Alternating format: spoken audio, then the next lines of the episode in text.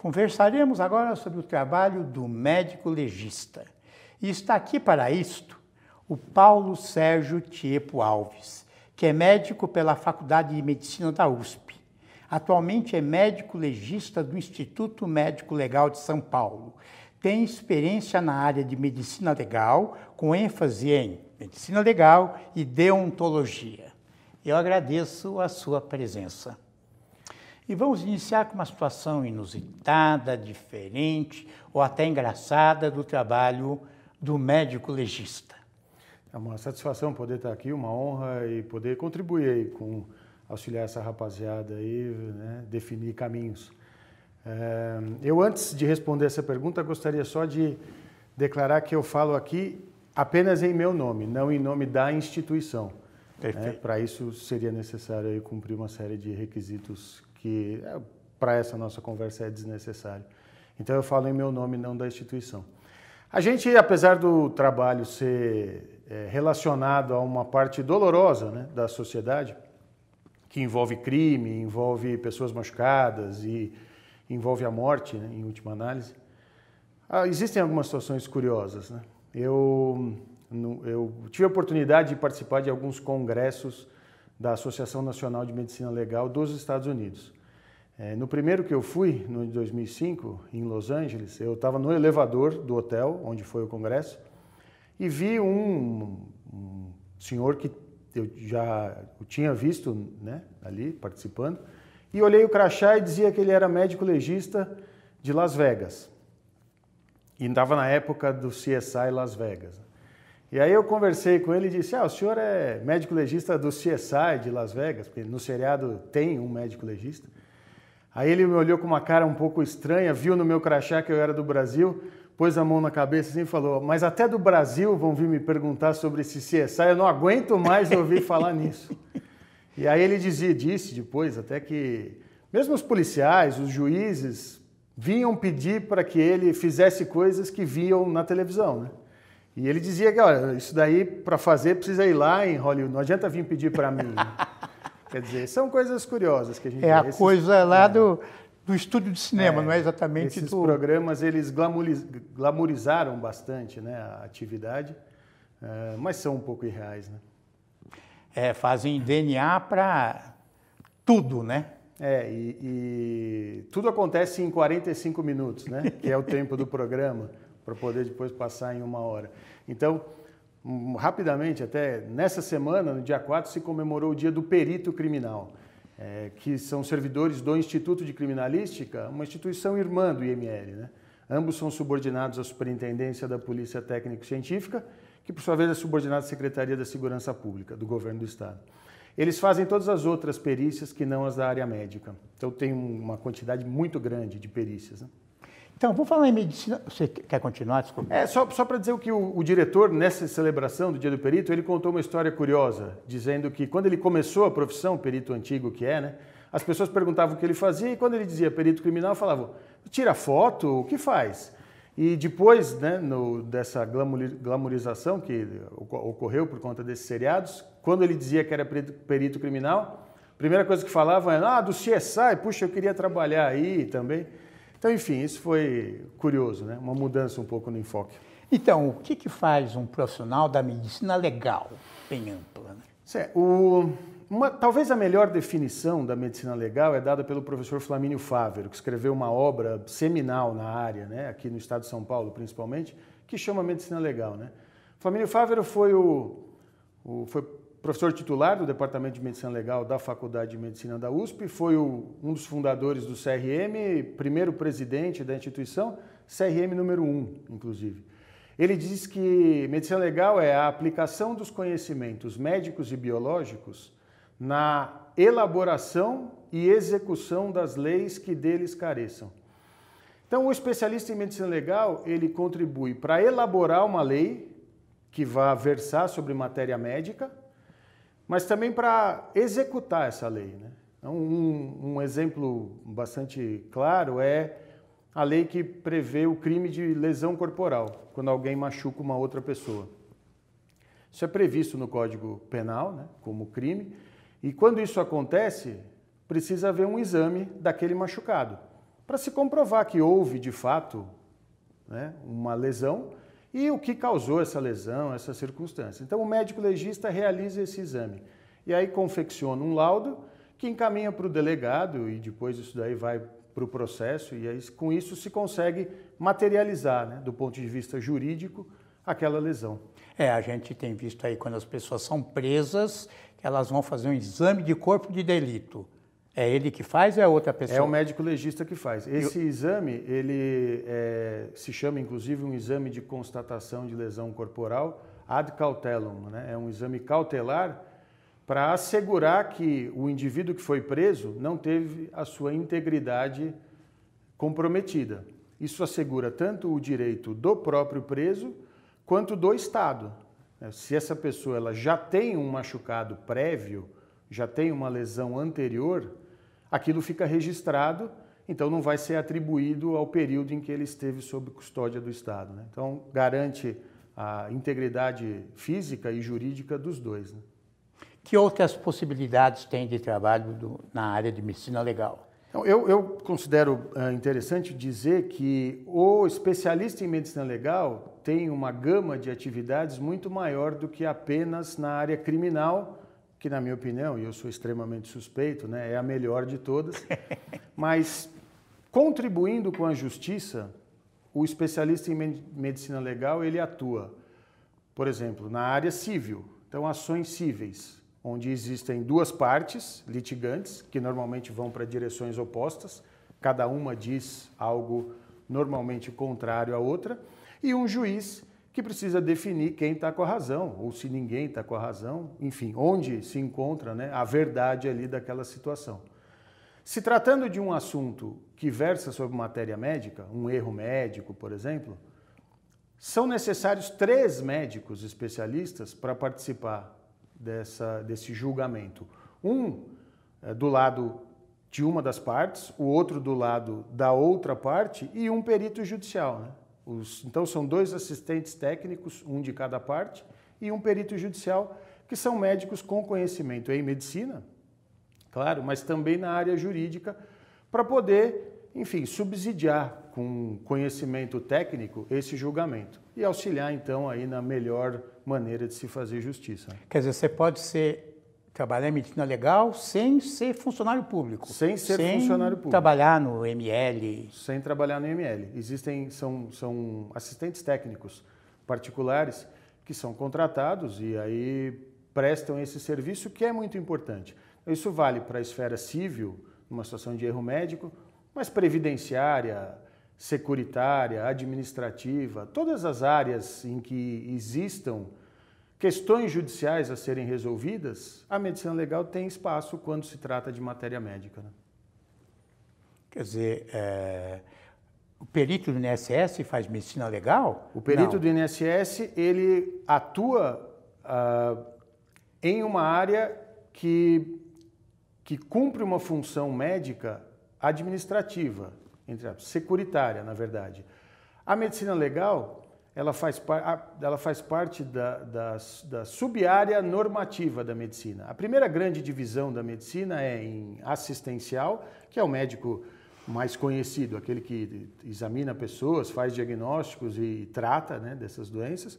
A medicina preventiva, que cuida de prevenir doenças, e a medicina normativa, que auxilia com esses conhecimentos técnicos no cumprimento de normas legais.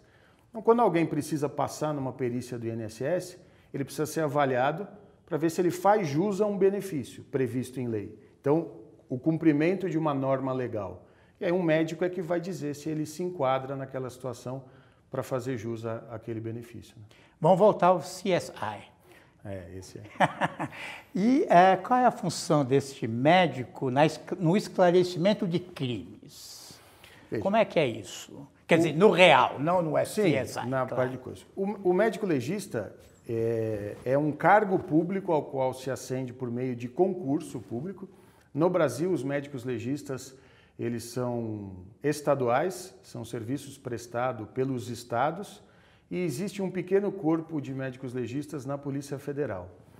É, a, o médico legista ele é importante para materializar o fato, certo? constatar que aquilo aquele fato que está sendo investigado ocorreu e tentar contribuir para que circunstâncias desse fato sejam esclarecidas e isso possa auxiliar a autoridade policial na sua investigação e depois a autoridade judiciária no julgamento. Então, quando existe um homicídio, por exemplo, existe um corpo, ele vai para o IML, o médico legista constata que houve uma morte, né? isso é fundamental, constatar que existe uma, uma pessoa morta, vai procurar diagnosticar a causa dessa morte e, eventualmente, circunstâncias em que essa morte ocorreu. Um indivíduo vítima de projéteis disparados por arma de fogo.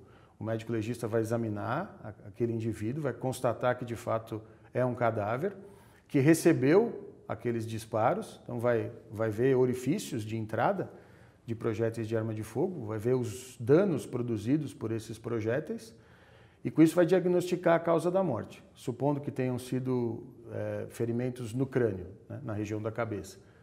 Normalmente a causa da morte é um traumatismo crânioencefálico causado por esse projétil. Então, essa é a causa da morte e o agente que a causou.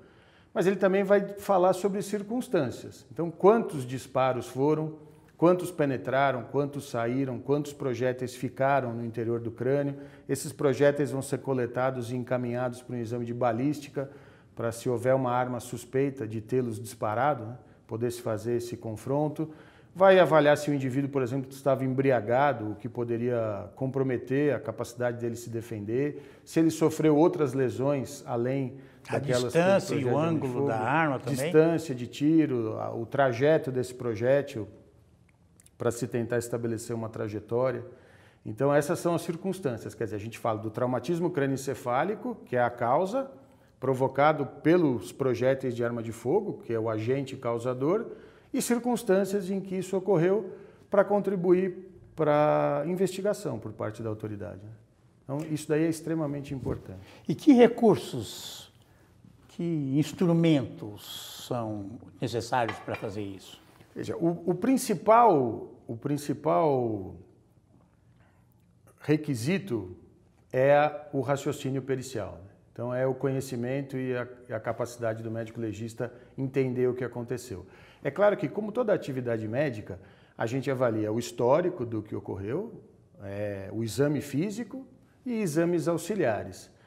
Então, é muito importante no IML exames de imagem, por exemplo. Então, aqui a gente tem um aparelho de raio-x e um tomógrafo.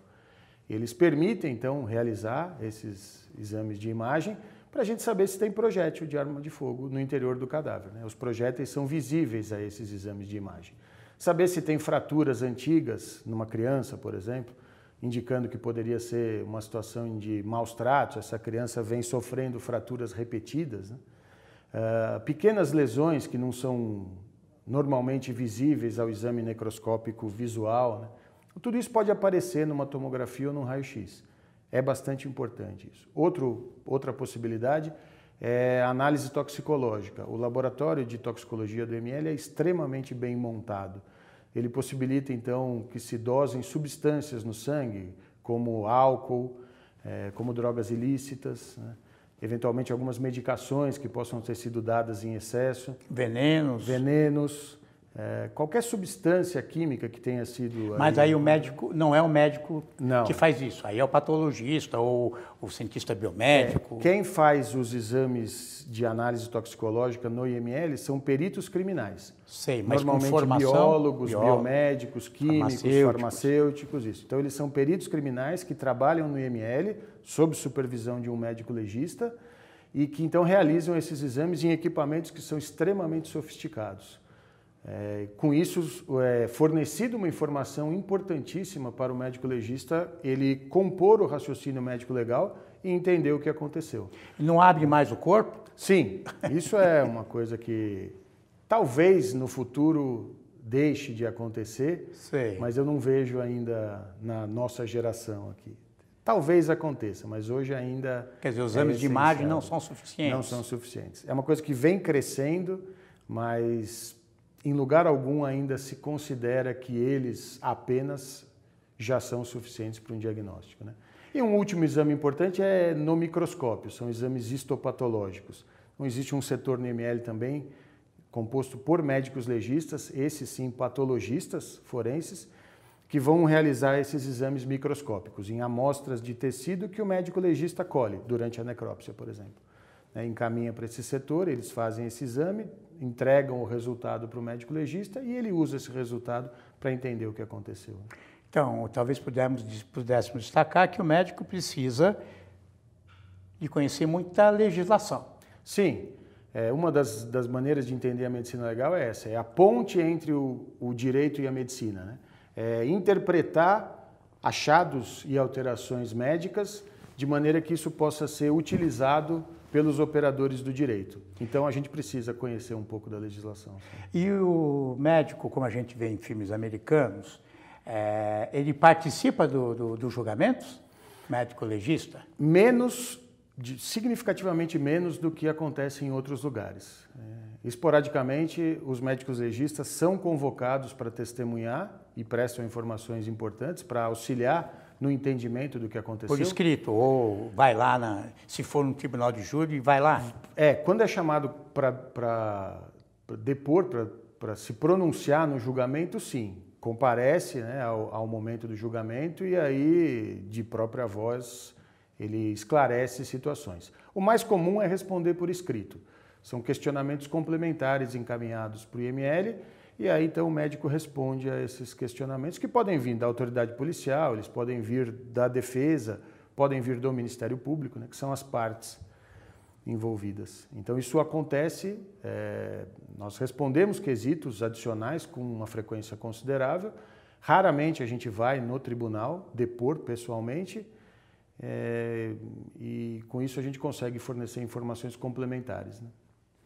Agora, é, é, com qualquer ciência, ela não é definitiva. Né? A gente vê vários casos né, que chegam na mídia que é, não, ficam, não fica claro né, o que aconteceu. Estou lembrando de um, PC Farias, né, que na mídia depois some, a gente não sabe o que acontece, Sim. e outro da menina né, que caiu lá os foi jogada do prédio, que, é, pelo menos na opinião pública, não fica claro. Quer dizer, você tem várias visões que brigam entre si, não tem uma que é, dá para dizer absolutamente certa. Como é que você vê isso? Sim, isso acontece. Há duas possibilidades principais. É, em algumas vezes, a questão em si está muito clara, muito definida do ponto de vista médico. O que ocorre é, por conta de que esses tipos de julgamentos, eles sempre despertam uma atenção do público muito grande, e aí acaba virando que um jogo de puxa para um lado, puxa para o outro, na tentativa de que isso possa de alguma maneira interferir com o julgamento. É, algumas circunstâncias, então, de atenuar ou culpabilizar Exato. É, então, algumas vezes a situação, do ponto de vista médico, está muito clara. O que ocorre é, na maneira como isso é divulgado e veiculado, a coisa acaba se tornando um pouco mais obscura, quando do ponto de vista médico ela não tem obscuridade alguma, né? ela está bem clara. Uma outra situação é que às vezes realmente a gente não consegue chegar a uma conclusão.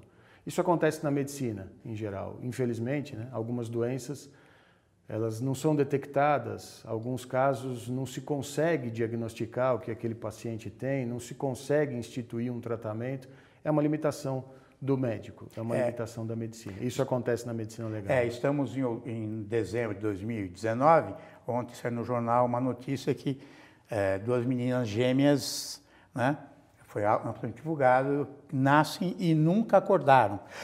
Tem seis meses e a medicina fala, não sabemos, Exato. isso acontece.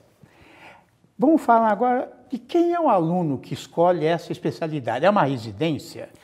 Hoje então, já existe uma residência médica em medicina legal. São sei. três anos de residência. Depois dos seis anos de medicina. Seis, exato. Depois. Quem é esse aluno que procura essa área? Ou por que, que você escolheu essa área? Você entrou na medicina pensando nisso? Eu, inicialmente, me interessei, ainda não tendo definido que iria fazer essa especialidade, mas por obstetrícia. Vi alguns partos, fiz alguns estágios, mas no quarto ano da faculdade, quando eu tive medicina legal, logo no início eu falei, é isso que eu quero fazer. A possibilidade da gente ter contato com várias áreas da medicina, porque alguns casos envolvem pediatria, outros ortopedia, outros cirurgia, não temos uma visão mais geral da medicina. Neurologia. É, neurologia, casos de neurocirurgia, enfim. Então isso é muito interessante. O outro ponto que atrai bastante aquelas pessoas que se dedicam a isso é poder contribuir com a persecução da justiça, né? descobrir o que aconteceu e, é, no limite da avaliação científica, para se tentar chegar na verdade do diagnóstico médico do que aconteceu.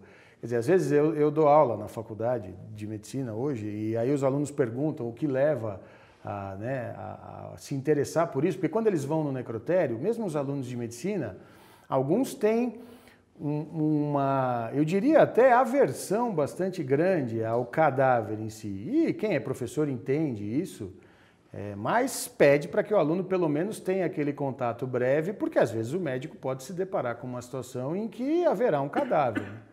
É, e eu, eles me perguntam, e, eu conto às vezes, e, e é uma história que parece estranha para muitas pessoas. Mas eu um dia estava no estágio de medicina legal, na faculdade, e um setor específico que chama Núcleo de Antropologia, até onde eu trabalhei depois durante muito tempo, já tendo entrado no ML, mas naquela época eu era aluno. O Dr. Mário Jorge era o diretor daquele núcleo, hoje ele é presidente do Conselho Regional de Medicina. Ele desceu com a equipe de antropologia para examinar um caso e eles trouxeram uma mala.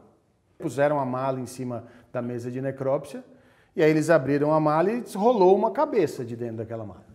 E aí eu olhava aquilo e falava assim, uma cabeça dentro de uma mala? Isso não é uma coisa que acontece. O, como cotidiano. essa cabeça foi parar dentro dessa mala? O que aconteceu com essa cabeça? Essa cabeça foi é, decapitada, o termo é decapitação. Né? O indivíduo foi decapitado, será que ele estava vivo? Ele estava morto? De quem é essa cabeça? E essas coisas me interessaram de uma maneira bastante grande, no sentido de falar assim, o que, o que leva a essa situação? Qual foi a história do fato para chegar aqui uma mala com uma cabeça dentro? Quer dizer, tem uma história de desvendamento, Sim, né? De, exato. Da emoção do desvendamento. Sim, tentar descobrir o que aconteceu, uma situação que, como o senhor mesmo falou, não é todo dia, felizmente, inclusive, né? Então. E como é que está a procura dessa área para os alunos? Como é que você vê dando aula na, na, Universidade de São Paulo? Então, a residência médica tem sido procurada na medicina legal, porque, é, como eu falei, existe uma gama ampla de áreas, sub-áreas de atuação para o especialista em medicina legal.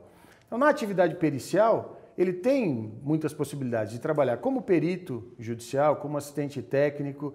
É, essa é uma área que ainda o indivíduo que a pratica consegue oferir ganhos que são considerados razoáveis. É, o trabalho ele é um pouco mais compassado do que, por exemplo, um pronto-socorro, onde o indivíduo tem que decidir ali o que fazer em questão de segundos, né? muitas vezes, minutos. É, no, no procedimento de uma análise judicial de um caso, o especialista em medicina legal ele consegue parar, ele consegue avaliar tudo que foi examinado, ele consegue consultar a bibliografia, ele consegue consultar outros colegas, ele tem tranquilidade para poder fazer esse trabalho. Então isso é uma coisa que atrai bastante pessoas. E tem horário de trabalho. O assistente técnico não, não, ele vai ser contratado e ele vai fazer aquela avaliação dele no horário que lhe convier. Né? Mas o concursado? O concursado sim. A gente tem uma escala de plantão que varia, existem setores do ML que trabalham continuamente, então são plantões, né, o serviço é ininterrupto, e existem setores do ML que trabalham no horário do expediente, o expediente convencional. Né? E existem concursos constantes, de tempo em tempo? Ou... O último concurso foi em 2013. 13. Né? Os médicos aprovados nesse concurso e outros servidores, como peritos, fotógrafos, desenhistas, auxiliares de necrópsia, atendente, Nesse ano de 2009, eles estão terminando a última leva dos que entraram nesse concurso de 2013, estão terminando os estágios agora na Academia de Polícia. Né? Eu dou aula na Academia de Polícia e aí eu, a gente recebe lá no IML eh, os estagiários e eles estão agora uh, chegando para completar esses que entraram em 2013. Mas todo esse tempo de treinamento? Não, Não. É, são chamados por, por lotes, lotes né? vamos chamar assim, por, por turmas, porque não dá para para é, que todos façam ao mesmo tempo. Quer dizer, provavelmente logo deve ter um outro concurso para. Sim, porque agora. É. E a gente tem uma defasagem, né? Porque as pessoas vão aposentando, vão deixando o trabalho, infelizmente algumas falecem, né?